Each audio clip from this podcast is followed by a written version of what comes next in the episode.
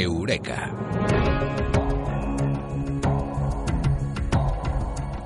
La sección de actualidad científica con Francis Román Villatoro. Francis, muy buenas. Buenas noches, Bruno. Responsable del blog de ciencia de la Mula Francis, eh, físico, profesor eh, de la Universidad de Málaga. La primera pregunta cuando hablamos de un genio como es Albert Einstein, una de las personas más importantes eh, del siglo XX, muchas veces se dice, él dijo Dios no juega a los dados. ¿Eso es leyenda urbana? ¿Significa otra cosa diferente a la que pensamos? Bien, eso fue una cosa que parece ser que dijo en una serie de discusiones en la década de los 1930 con otro famoso físico, uno de los grandes de la física cuántica, llamado Niels Bohr, que le contestó en varias ocasiones, Einstein deja de decir a Dios lo que tiene que hacer. Estas discusiones entre Einstein y Bohr fueron realmente muy, muy interesantes. Bohr defendía la postura actual de la mecánica cuántica y Einstein defendía que posiblemente la mecánica cuántica sea incompleta. Por lo tanto, esto que nos vas a contar hoy, quizá no le gustaría, no entrara tanto dentro de los eh, paradigmas, dentro de la formación, lo que creía eh, que podía suceder con las cosas pequeñas, lo que creía Einstein, ¿no? Sí, en la mayoría de estas discusiones entre Einstein y Bohr y otros eh, físicos cuánticos, Einstein lo que hacía era proponer lo que llamaba experimentos mentales, que en su opinión trataban de demostrar que la mecánica cuántica no era una teoría correcta que describía de manera completa la realidad. Estos experimentos mentales eran realmente elegantes, profundos, eran muy creativos. Pocos físicos cuánticos eran capaces de encontrar fallos en los argumentos de Einstein. El resultado más famoso entre todas estas discusiones fue la llamada paradoja EPR, por un, el un artículo que Albert Einstein publicó en el año 1935 junto a dos físicos, eh, Boris Podolsky y Nathan Rosen. El argumento EPR demostraba que una teoría cuántica no puede ser local, es decir, en apariencia hay información que se transmite de forma instantánea a una velocidad mayor que la velocidad de la luz en el vacío. El argumento grosso modo, era el siguiente. Si generamos, por ejemplo, dos fotones en un estado cuántico entrelazado, es decir, para saber el estado de uno de ellos, es posible, eh, eh, sabiendo el estado de uno de ellos, conocer el estado del otro y viceversa, y separamos estos dos fotones una gran distancia, si medimos el estado del primer fotón, sabremos de manera instantánea el estado del segundo fotón, incluso si una señal luminosa en el vacío no puede transmitir esta información en la distancia que les separa. En apariencia, el proceso es instantáneo. Bohr y otros físicos no fueron capaces de responder de forma satisfactoria en contra del argumento de PR, pero parecía casi imposible verificarlo de forma experimental. Era muy difícil saber si la física cuántica tenía razón o si la tenía Einstein, pero llegó un físico norirlandés, John Stuart Bell, que en 1964 propuso un experimento mental para dilucidar la cuestión. Su trabajo fue encontrar una expresión matemática, una desigualdad entre los resultados, entre las probabilidades que se miden en los experimentos, que si se cumplía, Einstein tendría razón y se violarían las leyes de la física cuántica. Pero si la física cuántica tenía razón, se violaría la desigualdad de Bell. El experimento parecía muy difícil de realizar, pero un físico francés, Alain Aspect, lo logró en 1962. Estos experimentos cuánticos son muy complicados. El experimento de Aspect, así como otros experimentos posteriores en los últimos 30 años, no está libre de ciertos resquicios que permiten o que impiden estar seguro al 100% de que Einstein estaba equivocado. Ha costado más de 30 años, pero esta semana se ha publicado en la revista Nature lo que aparenta ser el primer experimento de tipo Bell libre de resquicios, el entrelazamiento cuántico entre dos electrones situados en dos laboratorios separados por 1,3 kilómetros de distancia en el campus de la Universidad Técnica de Delft, en Holanda, parece ser que ha demostrado los experimentos de Bell fuera de toda, de toda duda. Todos los resquicios que hasta ahora se habían planteado para este tipo de experimentos ha sido demostrado que se han eliminado. Aparentemente este trabajo en el que han intervenido investigadores del Instituto de Ciencias Fotónicas de Barcelona, eh, se puede considerar como la prueba definitiva de la física cuántica, un experimento de Bell sin ningún resquicio conocido que está en contra de lo que opinaba Einstein. La verdad es que este experimento es eh, fantástico porque lo que presenta y el mundo que se abre a posteriori es extraordinario. Básicamente dos eh, partículas separadas, en este caso por más eh, de un kilómetro, transmiten la información de lo que tiene una en la otra de forma casi instantánea, más rápido incluso que la velocidad de la luz. Puede pensarse que se ha superado esa barrera, ¿no? Con este descubrimiento, ¿no es así? No exactamente, aunque a veces se afirma, perdón, a veces se afirma que la física cuántica y la teoría de la relatividad son incompatibles y no es del todo cierto. Aunque la física cuántica afirma que el estado cuántico de dos partículas entrelazadas se puede conocer de forma instantánea tras conocer el estado de una de ellas, también afirma que es imposible transmitir información usando el estado de estas partículas entrelazadas. La información cuántica se puede transmitir como mucho igual que la información clásica a la velocidad de la luz en el vacío. Nunca se puede transmitir información más rápido que lo permitido por la teoría de la relatividad. Este resultado es un teorema matemático que se puede demostrar en física cuántica y que ha sido verificado en muchísimos experimentos de laboratorio realizados en el último siglo. El estado cuántico entre dos partículas entrelazadas está conectada por lo que muchos físicos llamamos un contexto cuántico. Esto es diferente a un contexto clásico, pero el contexto clásico permite transmitir información, pero el contexto cuántico no permite transmitir información, ni clásica ni cuántica.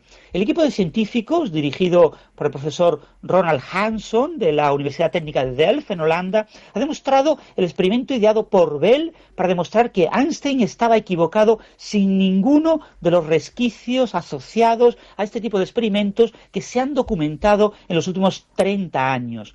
Hasta donde sabemos, los dos electrones entrelazados en spin, en sendos cristales de diamante, que se han separado a una distancia de 1280 metros en el campus de la Universidad de Delft, se comportan exactamente como predice la física cuántica, en contra de las opiniones de Einstein, que pensaba que ambos electrones tenían que transmitir entre ellos algún tipo de información, este experimento indica claramente que no es necesario esa transmisión de información entre ambos. Se confirma que al medir el estado de un fotón se conoce el estado del otro, pero eso no nos permite transmitir ningún tipo de información entre ellas.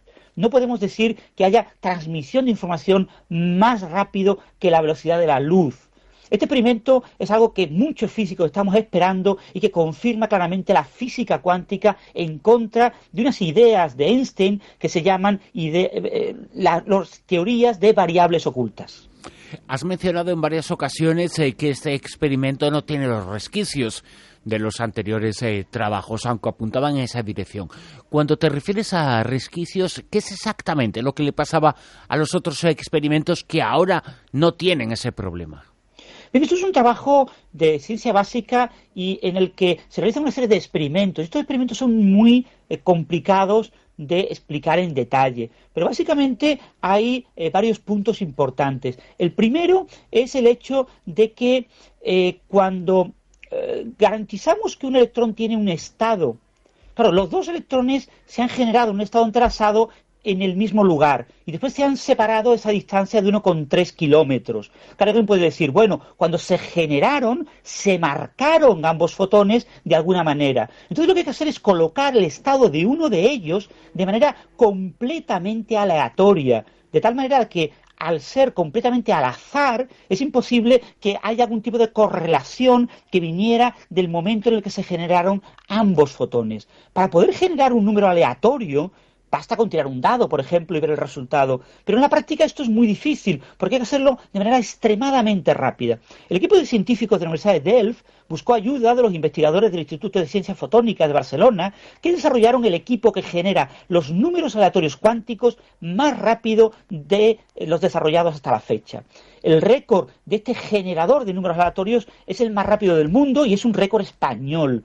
Se ha logrado eh, eh, como eh, diseñar unos dados cuánticos que producen un resultado aleatorio en menos de 100 nanosegundos. Es un tiempo en el que la luz solamente puede recorrer unos 30 metros. Por eso en este experimento se han separado ambos electrones 1,3 kilómetros. Esto evita que forzando el estado de uno de los electrones, eso de alguna manera pueda transmitirse a lo que sea la luz hacia el otro electrón. Por otro lado, uno de los grandes problemas de este tipo de experimentos es la eficacia de los detectores. Esto es un resquicio muy importante, porque las medidas cuánticas del estado de un electrón son complicadas y están sujetas a muchos errores, tanto estadísticos como sistemáticos. En muchos de estos experimentos, entre estos errores se podrían ocultar correlaciones clásicas, variables ocultas que de alguna manera eh, dieran lugar a estas violaciones de las desigualdades de Bell. En este nuevo experimento eh, se sabe que tenía que haber una fiabilidad superior al 75% en los detectores y se ha logrado, se ha superado el 80% en los 245 ensayos que han sido exitosos. Sin lugar a dudas, y sin entrar en más detalles técnicos, este experimento está completamente libre de resquicios, al menos de resquicios que estén documentados en los últimos 30 años de física respecto a este tipo de experimentos. Antes hemos dicho que las perspectivas que se abren a partir de este descubrimiento son enormes, fascinantes.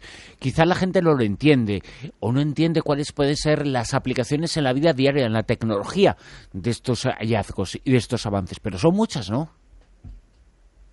En principio sí, eh, se supone que este tipo de trabajos de ciencia básica acaban eh, no se conciben pensando en aplicaciones prácticas, pero acaban teniendo eh, ciertas aplicaciones, sobre todo en el tratamiento de información cuántica, en el cifrado, en la criptografía cuántica, en las comunicaciones cuánticas. Este tipo de comunicaciones son comunicaciones absolutamente seguras, es lo que podríamos llamar comunicaciones ultrasecretas. En un canal de comunicación cuántico podemos garantizar siempre que si alguien ataca la información, si alguien trata de despiar, de desvelar la información que está pasando por ese canal cuántico, podremos saberlo.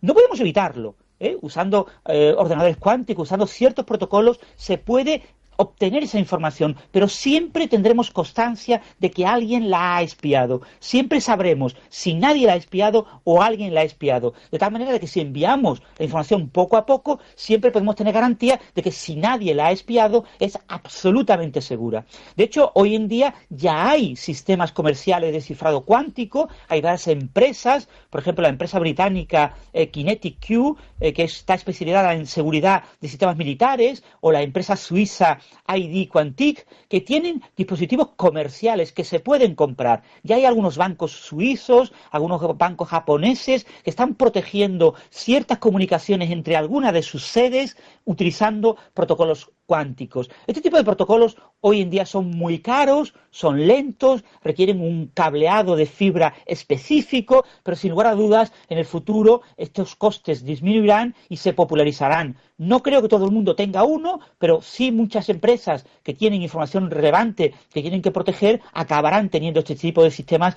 de cifrado cuántico que están basados en parte en este tipo de investigaciones de ciencia básica pero investigaciones que apuntan nada más y nada menos que al premio Nobel en el futuro, ¿no?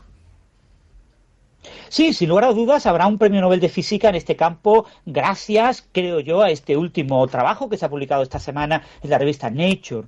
Quizás en menos de cinco años el físico francés Alain Aspect uno de los candidatos al Nobel más firmes de las últimas décadas, acabará obteniendo tan preciado galardón. Junto a Speck también podrían recibirlo otros físicos que han realizado experimentos de este tipo en los últimos 30 años. Eh, Bell ya falleció en 1990, por lo tanto no puede recibir el Premio Nobel de Física por su trabajo teórico, que es la base de todos estos estudios. Pero entre los que han hecho estudios experimentales, pues destacan el estadounidense John Clauser o el físico austriaco Anton Seilinger. Son tres de los posibles receptores del Premio Nobel de Física en los próximos años. Ya recibieron el premio Wolf en el año 2010. Es un premio que mucha gente considera que es el antecesor del Premio Nobel de Física en muchos casos y sin lugar a dudas creo que este, este resultado que se ha publicado en la revista Nature esta semana es uno de los empujones finales que necesitaban estos trabajos de estos físicos para llegar a alcanzar la gloria de recibir el Premio Nobel de Física. Un experimento tipo Bell, sin resquicios, sin lugar a dudas, acabará recibiendo el Premio Nobel de Física en los próximos años. Y nos lo contarás aquí, en Eureka, en La Rosa de los Vientos. Francis Román Villatoro, muchísimas gracias. Un abrazo, Bruno. La Rosa de los Vientos en Onda Cero.